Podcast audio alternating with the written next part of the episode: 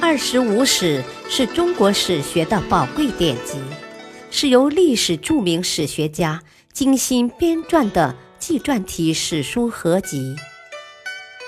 乾隆皇帝钦定的正史，毛泽东一生研读此书。欢迎收听《二十五史》，主编朱学勤，播讲汉乐。第一章《史记》传记第九：周厉王。周幽王，周厉王出生不详，终年公元前八百二十八年，名胡，周代第十位天子。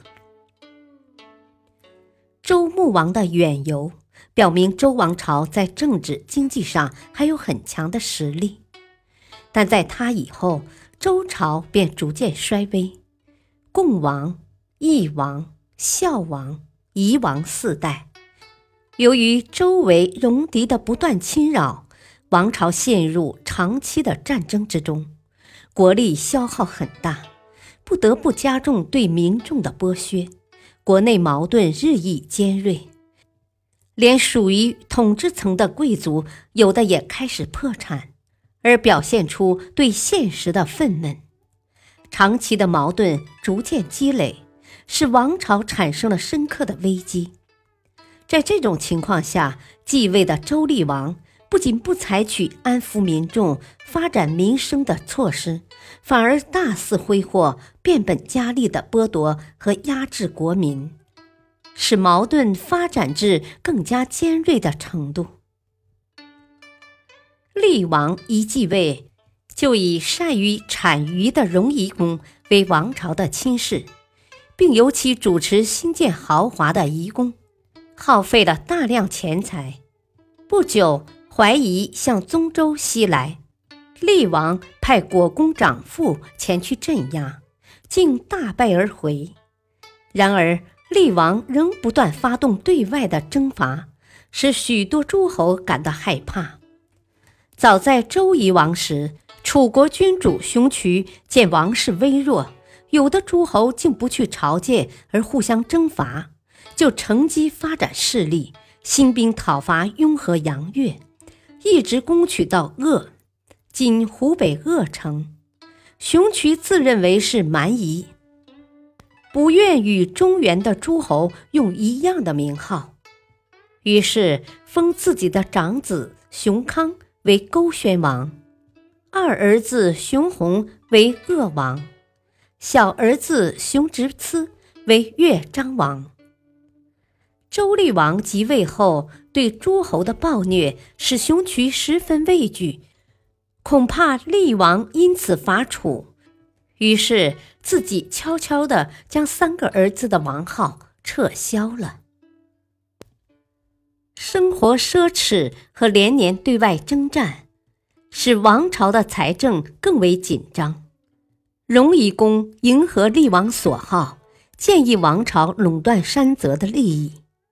本来山泽地区允许民众开辟耕种而不纳税，民众垦辟山泽得到私田，收益大增，从而在公田上的生产积极性削弱，使王室的收入减少。荣夷公的办法。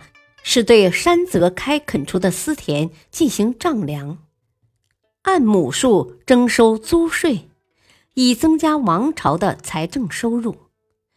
这一做法遭到王朝大臣的反对。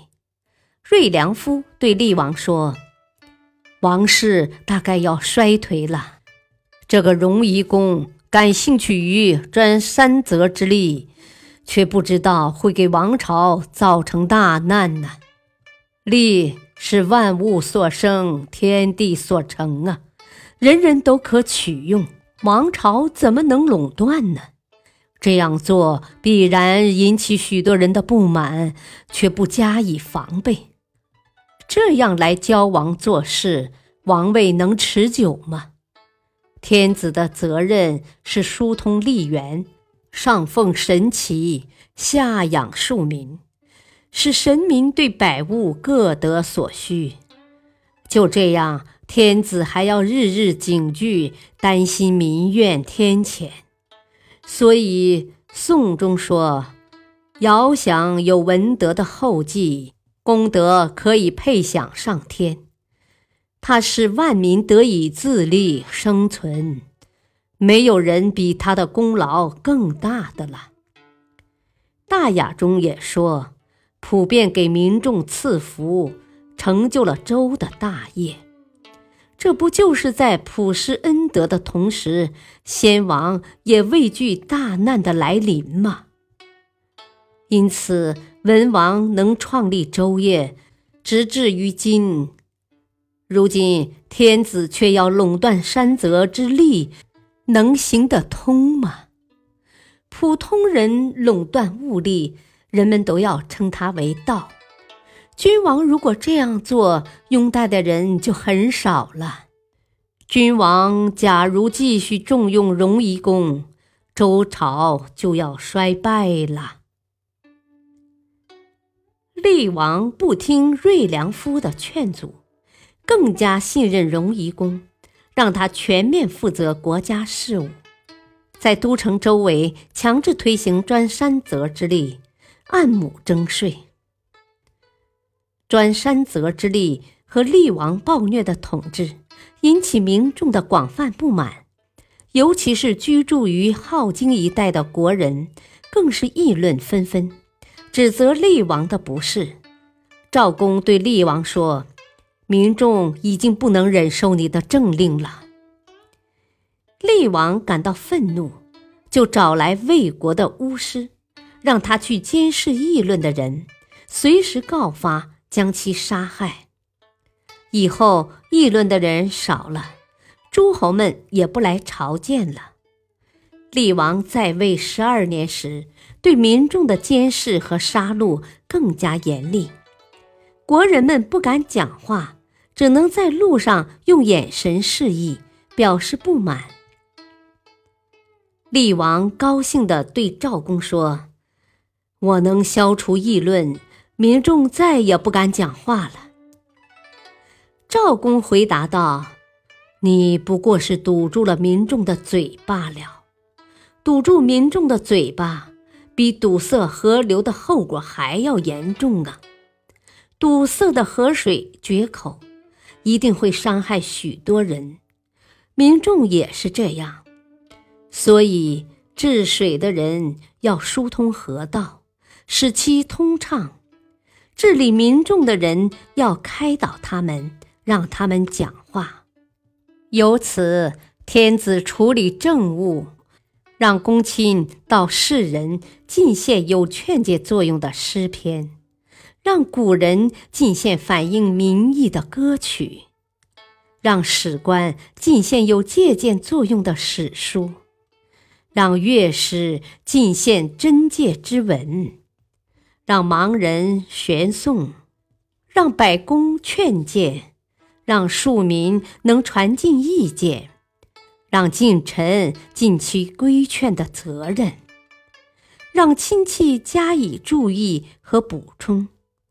让古史教诲，让老臣汇集整理，最后由君王亲自斟酌取舍，这样做事就能不违背常理。民众有嘴，就好像大地有山河，财富用度都从其中产出啊，就好像大地有平野肥沃的田土。衣服、食物都从其中生成，让民众说话，政事的好坏得失都能反映出来。好的加以推行，不好的加以防止，这才是王朝增加财富、丰足民众衣食的好办法呀！民众想在心里，说在嘴上，成熟的意见加以推广。怎么可以堵塞呢？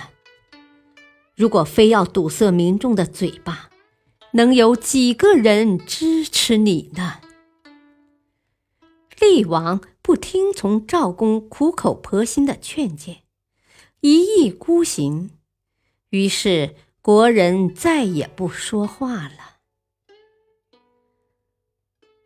感谢收听，下期继续播讲传记第九：周厉王周幽王。敬请收听，再会。